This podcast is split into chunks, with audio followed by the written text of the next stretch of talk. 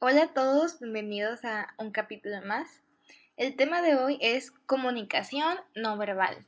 Este tema también es algo que se ha vuelto bien cotidiano.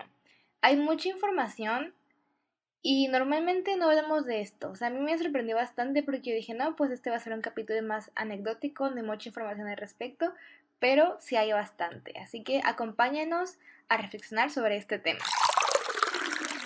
No existe tal cosa como una pócima mágica que transformará tu vida. El cambio viene de adentro. Te invitamos a acompañarnos en este viaje que pretende invitarte a reflexionar, cuestionar y aprender acerca de la vida, donde no existen las verdades absolutas. Soy Saraí Durán. Jesús Dávalos. Jorge González. Esto, es Simpósima Mágica. Bueno, ¿qué tal? Ahora vamos a hablar de la comunicación no verbal. La semana pasada estuvimos hablando de la importancia de la palabra. Ahora procedemos a un tema igual, de la misma índole, y pasamos a, ver qué es cada, cada palabra que compone el concepto, ¿no? Entonces, por ejemplo, la RAE nos dice, ¿qué es comunicación? Es la acción y efecto de comunicar o comunicarse. Verbal, ¿qué es? Que se hace o estipula sola de palabra y no por escrito. Y bueno, ahora, ¿qué es comunicación no verbal? La investigadora Ana Cestero Mancera nos dice la expresión comunicación no verbal alude a todos los signos y sistemas de signos no lingüísticos que comunican o se utilizan para comunicar. Ahora veamos un poquito de dónde viene en el contexto.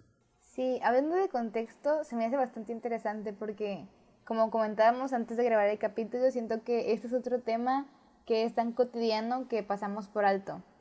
Y bueno, para empezar, en el contexto de la comunicación no verbal, tenemos que es un concepto bastante amplio. Y siendo así, es interdisciplinario. Esto quiere decir que implica las disciplinas de antropología, psicología, lingüística y la sociología. Entonces, desde cualquiera de estas disciplinas podemos eh, estudiar a la comunicación no verbal y cada uno tiene como que una perspectiva diferente sobre este concepto. Y también otra cosa que se me hace interesante es que Pese a que se hacían alusiones a comunicación no verbal desde la antigua Grecia, el primer libro como tal que explicaba o que hablaba sobre la comunicación no verbal lo publicó Darwin en 1872 y se llama, bueno, se llama The Expression of the Emotions in Men and Animals. Y pues está interesante que Darwin fue de los primeros en hablar de este tema porque quiere decir que la comunicación no verbal también es como algo de cierta manera instintivo y que es como súper básico en los seres humanos y también en los animales. Y ya como un poquito más a lo contemporáneo, hasta hace muy poco empezó la corriente de investigación conocida como comunicación no verbal, que es en la que vamos a ahondar en este capítulo. Sí, de hecho, hablando de, de, investigación y de estudios, sabemos que hay varios campos de estudios que se dedican o que pueden darle la perspectiva a la comunicación no verbal. Entonces, por ejemplo, podemos ver el estudio de la comunicación no verbal y la relación que tienen las emociones del ser humano y las acciones producto de ello, de la parte psicológica, o también podemos verlo de la parte simiótica y lingüística que nos lleva a estudiar más este, cómo los signos no verbales nos pueden ayudar de todos modos a transmitir eh, una idea mediante la comunicación, mediante el acto de comunicación. Exactamente. Y de hecho, se me hace súper interesante lo que decía Saraí hace unos momentos del libro de Darwin, que habla sobre las emociones en los animales y en las personas. Porque también hay otro autor que habla de que las emociones son universales y te pueden entender así, este, sonrías, te asustes o te sorprendas aquí o en China o en cualquier lado del mundo, van a saber qué estás transmitiendo porque las, las emociones son universales. Y también aludiendo a esto, todos tenemos stickers, o al menos yo tengo muchos stickers de perritos en WhatsApp que están sonriendo, que están llorando, que están sorprendidos. Y cuando los envías, la persona a quien se los envía sabe exactamente qué emoción le estás tratando de decir con ese sticker de, de tu perrito sonriendo, de tu perrito llorando. Y es exactamente porque las emociones son universales. Este, y lo que decía Jorge, que, que, las, digo, que se puede estudiar de muchas formas y muchas maneras, pues esto es cierto políticos lo, lo estudian y lo hacen desde hace tiempo para poder ganar campañas. Y un ejemplo muy claro es eh, la elección de Nixon contra Kennedy, que fue la primera campaña televisada en Estados Unidos, en donde fue un cambio revolucionario esto de la comunicación no verbal, porque había dos candidatos, que ya los había mencionado, Nixon contra Kennedy. Nixon tenía un brazo lastimado, estaba pálido y le aconsejaron que se maquillara para poder salir bien frente a televisión y se rehusó a eso. Y de otro lado estaba Kennedy, que se bronceó, cuidó su imagen y estaba entrenado para eh, hacer gestos que le ayudaran a verse más seguro frente a la televisión. Las personas que escucharon esta candidatura por medio de la radio dijeron que Kennedy, dijeron, perdón, que Nixon fue el, el ganador. Sin embargo, y como conocemos la historia, el presidente que ganó fue Kennedy y esto fue gracias a toda la comunicación no verbal que hizo frente a la televisión. Entonces, cuando te preguntes eh, por qué algunas personas tienen como esta chispa que, que no tienen solamente con sus palabras, es exactamente por la comunicación no verbal. Sí, está bien interesante cómo todo esto, que es, como ya había mencionado antes, algo cotidiano, algo que no pensamos mucho, pero también sin hablar podemos comunicar nuestras intenciones, ideas, pensamientos y esto es bastante interesante. Sí, al respecto, o sea, cuando entendemos de comunicación no verbal, pues decimos, bueno, existe la no verbal y la verbal, tal cual. Pero dentro de la comunicación no verbal hay tipos de comunicación no verbal. Entonces primero están los del sistema básico, que esos son elementos que complementan a, a los sistemas de elementos del sistema verbal o sea, los donde sí hay este, palabras dichas. Y el primero de estos aspectos o de estos elementos eh, no verbales es el paralenguaje. Por ejemplo, este, son aquellos elementos que complementan la comunicación original, ¿no? Y son aquellos que no son verbales. Entonces, por ejemplo, pueden ser las pausas, los silencios, los elementos cuasi léxicos, que, se, que estos son, por ejemplo, decir ay o uy, o, o sea, que no son palabras, son sonidos, pero se utilizan para transmitir la idea en complemento con todo lo demás. Sí, también agregando de definición, también los silencios y las pausas cuentan como parte de los paralingüísticos, a pesar de que no son sonidos como tal. Bueno, continuando con estos subtemas, el primero que mencionabas es el, las cualidades físicas del sonido y esto es de referencia al tono. O sea, básicamente el tono, la intensidad que le damos a nuestra voz también comunica. O sea, no es lo mismo que escuches a alguien gritando y diciendo de que, ah, gané, a alguien que está como que todo triste y apagado y así como que despacito. O sea, la intensidad y el tono que le damos a nuestra voz también comunica o ayuda a darle fuerza a las palabras que decimos. Otra de las cosas que acompañan al lenguaje paralingüístico son las reacciones fisiológicas o emocionales. Es decir, si alguien suspira, eh, si alguien tose, si alguien llora, si alguien bosteza, también estás transmitiendo algo, comunicando algo.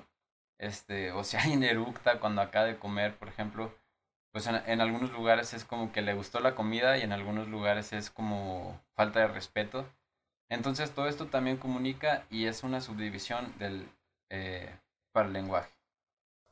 Por otra parte, también tenemos los elementos cuasi léxicos, que son las pequeñas palabras que acompañan al lenguaje. Por ejemplo, el ay, uy, ajá.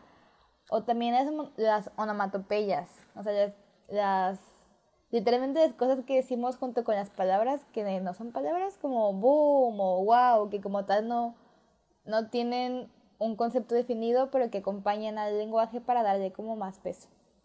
Otra de las cosas que acompañan al lenguaje son las pausas. Estas pueden servir como para dar un efecto dramático, para dar una entonación o para decir que algo que viene es importante. Entonces, recuerden utilizar bien las pausas o planear bien sus pausas cuando vayan a explicar o contar alguna historia. Para finalizar, los silencios, a pesar de que son poco frecuentes en el español, pueden ser confirmadores anunciados previos o venir motivados por un fallo en los mecanismos interactivos. Eh, tales como el cambio de hablante, el de corrección y de respuesta a pregunta, o por un fallo comunicativo, como los casos de titubeos, dudas, reflexiones, etc. Esto quiere decir que los silencios también comunican, ¿no? Aunque no comunican igual que las palabras, pueden comunicar inseguridad o incomodidad. Entonces también hay que tenerlos en cuenta. Bien, ya, ya vimos un poquito las variables de lo que compone este, el paralenguaje. Ahora vemos un segundo elemento parte de la comunicación no verbal. Esta es la kinésica. ¿A qué se refiere esto? Se refiere a todos los movimientos y posturas que tomamos mientras enunciamos algo, mientras comunicamos algo. Y pues como ya sabemos, eso es un elemento que complementa la comunicación sí verbal, por así decirlo. Una parte de, la kinésica que, que hace referencia al movimiento, pues son los gestos. Cuando nosotros hablamos, hacemos gestos y como habíamos comentado anteriormente, también comunican. Entonces, los gestos faciales que pueden ser eh, reflejar emociones, eh, lo, que cierras los ojos, que parpadees, que abras mucho la boca, que hagas un entrecejo, todos estos gestos, ya sea eh, faciales o corporales, pues también comunican. Bueno, y para seguir con, la, con los temas del el lenguaje kinésico, también las maneras, ¿no? Que acompañan a las palabras y a los movimientos, puesto que no es lo mismo que yo adopté, que vaya de una postura a otra de una manera, no sé, como calmada, que de repente sea como que más agresivo mi cambio de postura o de gesto. Entonces, las maneras literalmente se refieren a eso, ¿no? A la forma en la que pasamos de una postura o de un gesto al siguiente, porque eso también comunica nuestras intenciones o pensamientos. Y esto que hablas de las maneras es muy importante porque hay unos videos que, hacen estudios sobre las posturas de los simios y ellos se comunican a través de las posturas. Y eso también habla de que las posturas, los gestos corporales y todas estas eh, partes que estamos diciendo de la kinésica pueden comunicar de manera diferente dependiendo de su hábito o de su cultura. Sí, es también interesante cómo las maneras de cambiar de un gesto a otro pueden variar de, dependiendo de la cultura por decir algo que en nuestra cultura podría ser bien aceptado y visto de manera normal, a lo mejor si nos vamos a otro lado del mundo, eh, pues no es, a lo mejor se considera como poco rudo o hasta como falta de educación. Esto también siempre es interesante, hablar de las diferencias culturales. Sí, no, porque por ejemplo en India dicen que no sacudiendo la cabeza. O no, dicen que sí sacudiendo la cabeza de un lado al otro. Y dicen que no, ¿cómo, cómo le hacen para saludar? O digo, para decir que sí. ¿No? no sé. ¿No? ¿No, sabía? Oh, shit. No, no sé. Pero ya me intrigaste. Ahora quiero sí, O sea. No, pero otro. ¿Mande? También otro ejemplo es, por ejemplo, últimamente he estado viendo mucho en Netflix las novelas coreanas porque están buenas. Entonces, algo que me llamó la atención que vi en un capítulo y luego googleé es que la manera de, en la que toman alcohol, ¿no? O sea, para ellos es todo un ritual. Entonces, lo googleé por ahí y la manera en la que tomas alcohol varía dependiendo si estás con alguien que es de tu edad o estás con alguien que es mayor que tú. O sea, si tú quieres tomar alcohol con alguien mayor que tú, tú tienes que servirle alcohol al mayor y tienen como que su manera específica, o sea, como que su ritual de que no, tienes que, o sea, no me lo sé de memoria, pero es algo de que tienes que tomar tu mano derecha y agarrar la botella de cierta forma, o sea, como que tienen su ritual. Y pues eso es algo totalmente cultural, ¿no? Te vas, por ejemplo, aquí en México y en esta parte del el mundo, en todo el continente, estoy bien segura que eso no existe. Sí, es muy distinto. Y de hecho, pues ya, este, ahora sí ya estás tocando el siguiente tema, ¿no? Acabamos de ver lo que es el sistema de comunicación no verbal básico. Ahora pasamos al sistema de comunicación no verbal cultural o secundario. Y es precisamente esto, o sea, cómo complementas la comunicación con hábitos, con la cultura, este, con otros elementos para poder dar a entender todavía con más profundidad lo que estás tratando de decir. Entonces, dentro de los primeros, este, bueno, solamente hay dos elementos, ¿no? Para este sistema. Está el sistema eh, proxémico y la parte cronémica, que de ahí, este, la parte proxémica nos dice que es la, aquella comunicación que está conformada por los hábitos relativos al comportamiento, al ambiente, a las creencias y cómo estos se van intercalando unos con otros con la comunicación sí verbal este, para poder transmitir la idea completa. Sí, esta palabra, como su nombre dice, también se me hace algo bien interesante porque hace referencia como a qué tan cerca estamos unos con los otros, ¿no? A la manera en qué tan cerca vivimos unos de los otros, cómo están las calles de las ciudades, cómo está la cultura de hacer filas y así. Bueno, eso es como que interesante, pero secundario. O lo que más me llama la atención de este término es que hace referencia a cuánto espacio dejamos entre nosotros, ¿no? Eh, algo que es muy sonado es que, por ejemplo, en nuestra cultura latinoamericana tenemos como que eh, es normal para nosotros de repente abrazar a un amigo o alguien que vas a conocer de que le pones la mano en el hombro o las palmaditas, o sea, como que tenemos la cultura de, tocar a los demás y es normal, o sea, si nos educaron y para nosotros, bueno, no para todos, pero para la gran mayoría, eh, tener proximidad eh, física con amigos es algo normal y es algo cotidiano. Sin embargo, en otras culturas esto es, no es así, no están acostumbrados a tener su espacio y a casi no tener contacto físico, nada más con gente que es súper cercana. Entonces, la proximidad hace referencia a esto, ¿no? ¿Cuánto espacio hay entre cada persona que se está comunicando? Incluso cuánto espacio hay entre las personas que hacen conferencias, que dan talleres, o, sea, hasta en las filas. ¿Cuánto espacio hay entre las personas? Hasta, en las filas, por ejemplo, si tú tomas, o bueno, yo he visto memes y fotos de filas este, en paradas de autobuses nórdicos y cómo tienen casi casi que dos metros de distancia de una persona a la otra. Y aquí en México pues es completamente distinto, o sea, estamos de que pegaditos en una fila. Sí, ¿no? Otro, también otro ejemplo es, por ejemplo, volviendo a, a la cultura asiática, eh, algo que me dio mucha atención es que en sus escaleras tienen como un lado es para los que van lento y el otro lado es para los que van rápido.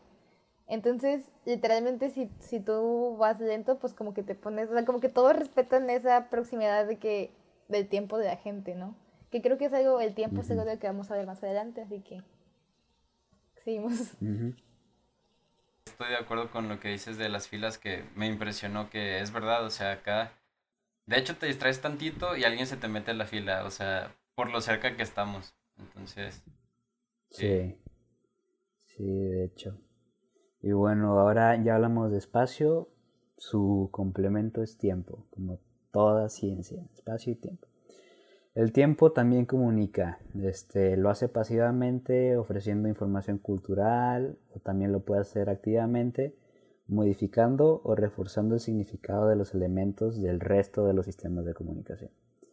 Y a esto se le ha llamado cronémica, que se define como la concepción, la estructuración y el uso que hace del tiempo el ser humano.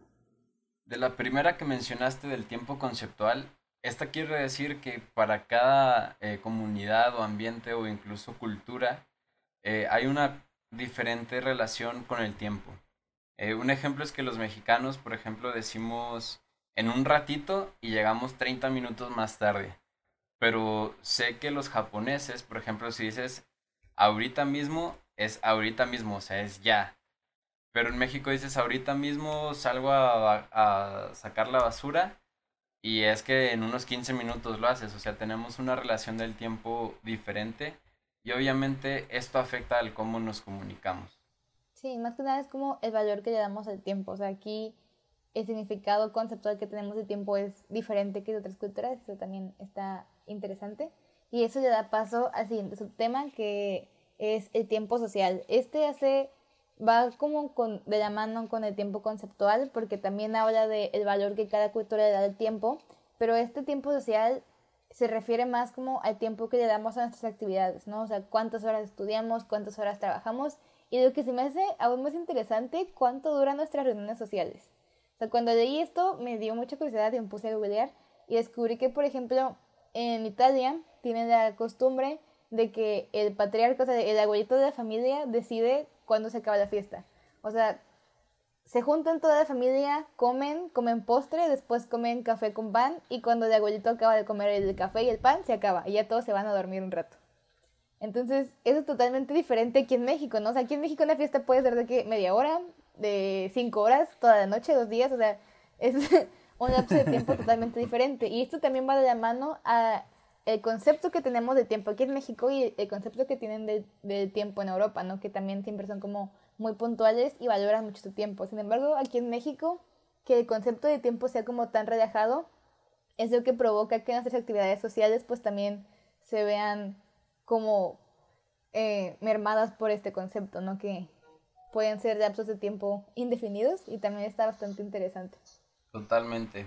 Y el último del que hablamos es tiempo interactivo, que esto es cuánto dura, eh, ya pueden ser las vocales o lo que estás diciendo, lo que estás hablando y el valor que le das a este. Es decir, aquí en México tenemos diferentes estados en los que si vas de un estado a otro te van a decir, ah, es que tienes un tonito, o es que hablas cantadito, o es que tienes cierto acento. Y eso es exactamente a lo que se refiere el tiempo interactivo. Eh, o puede ser cuando estás explicando algo que dices, eh, tienes que hacerlo de esta manera. Mira, yo te explico. Y cuando le empiezas a explicar que empiezas a bajar el tiempo, o sea, a reducir el tiempo con el que lo dices, que lo dices más despacio, eso es el tiempo interactivo. Eh, porque estás interactuando con el tiempo para dar a entender algo. Y esto puede ser tanto verbal como no verbal. Pues fíjate, o sea, ya vimos el sistema básico de la comunicación no verbal, el sistema secundario. Entonces ya con esto pues nos damos una idea de qué tan amplio no puede ser la comunicación no verbal. No solamente es cómo te ves o cómo actúas o tu conducta, pero también es el tiempo, el espacio, la cultura que te rodea. Y pues sí, ¿no? Se me hace de que es súper... Sí, las posturas, o sea, es muy importante cómo la comunicación no verbal complementa a su hermanito, la comunicación sí verbal. Entonces, este, pues ya no sé. Y cómo a veces nosotros le damos más importancia al hermanito que realmente a, al hermano, al hermano mayor, ¿no? A la comunicación no verbal, que a veces hasta comunica más que el hermanito. Sí, sí, sí, pues hasta tú lo dijiste, ¿no? Como un setenta y tanto por ciento, a ver, para no echarles mentiras. Ah, sí, la mayoría. Sí, está bastante interesante cómo también nuestro contexto social nos nos va marcando la manera en la que vamos a comunicar las cosas. Por ejemplo, también otra cosa que veía en un curso es que la manera en la que expresamos tristeza varía de cultura a cultura. Por ejemplo, en nuestra cultura latina, como que tendemos a ocultarnos para llorar, ¿no? O sea, no es normal que, que mostremos así de que tristeza públicamente, o sea, como que en los funerales sí tendemos a ir de que dentro oscuros y no hacer tanto, o sea, como que no demostrar tanto nuestra tristeza. Sin embargo, en países asiáticos, o sea, ellos sí de que se tiran al piso y lloran y gritan, y para ellos es normal, ¿no? De hecho, ven raro que alguien que, esté triste no lo haga. Entonces, también podemos ver cómo nuestras culturas, como hablábamos en el capítulo anterior, o sea, cómo la cultura nos va como que encarrilando a ciertas pautas conductuales, ¿no? Y esto también es interesante, ¿no? Como prestarle atención a lo que queremos decir, no, como ya dijimos antes, no se limita solo literalmente a lo que decimos, sino también en cómo no lo decimos y también a lo que no decimos, ¿no? Está bastante interesante. Sí, y bueno, pues para concluir. Entonces sí, nos está interesante cómo pensamos que es más importante lo que decimos y sí, nuestro discurso importa, ¿no? Ya hablamos de la importancia de la palabra y de por qué es importante cuidar a lo que nos referimos, pero también la manera en la que lo decimos, lo que no decimos, cómo nos movemos y así, también representa gran parte de nuestro discurso, nuestras intenciones. Y ahora, a modo de conclusión, para ir dando de cierre a este capítulo y vamos a hablar sobre las funciones fundamentales de la comunicación no verbal, las cuales son cinco. La primera es añadir información al contenido o sentido de un enunciado verbal o, o matizarlo, que es lo que ya decíamos, ¿no? Que cuando hablamos, nuestros movimientos, las expresiones, las pausas y todo lo que ya comentamos, como que le da más fuerza a esa idea principal. También nos ayudan a comunicar, algunas veces sustituyendo el lenguaje verbal, ¿no? Que es lo que decíamos, también cuando no hablamos, también comunicamos cosas, ¿no? También lo que no decimos también comunica. Eh, el tercero es que regula la interacción, que pues ya tiene que ver con todo lo que decíamos de la cultura e incluso de las interacciones que tenemos entre nosotros y las maneras en las que lo hacemos.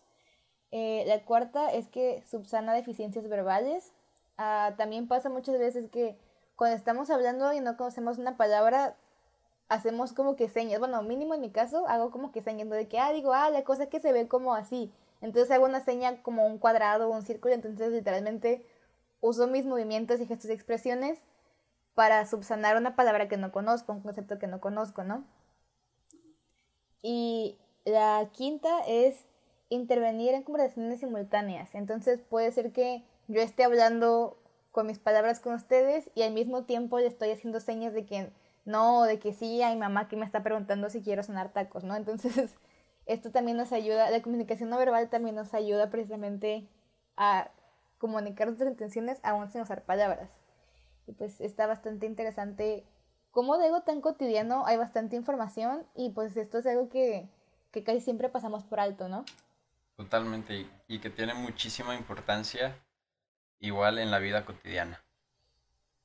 Sí, o sea, está bastante interesante y bastante padre cómo podemos usar esta información para no solo cambiar nuestro discurso, sino también fijarnos en los demás, ¿no? De repente, si vemos el lenguaje no verbal de los demás, podemos acabar de, o bueno, si prestamos más atención al lenguaje no verbal de los demás, podemos acabar de entender lo que nos quieren comunicar, ¿no? Lo que nos quieren decir o lo que quieren manifestar con sus movimientos y palabras. Sí.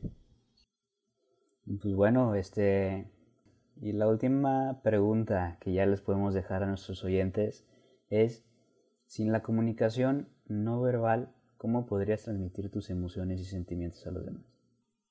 Y también recuerden que su respuesta tiene que ser un ingrediente más en su pócima mágica.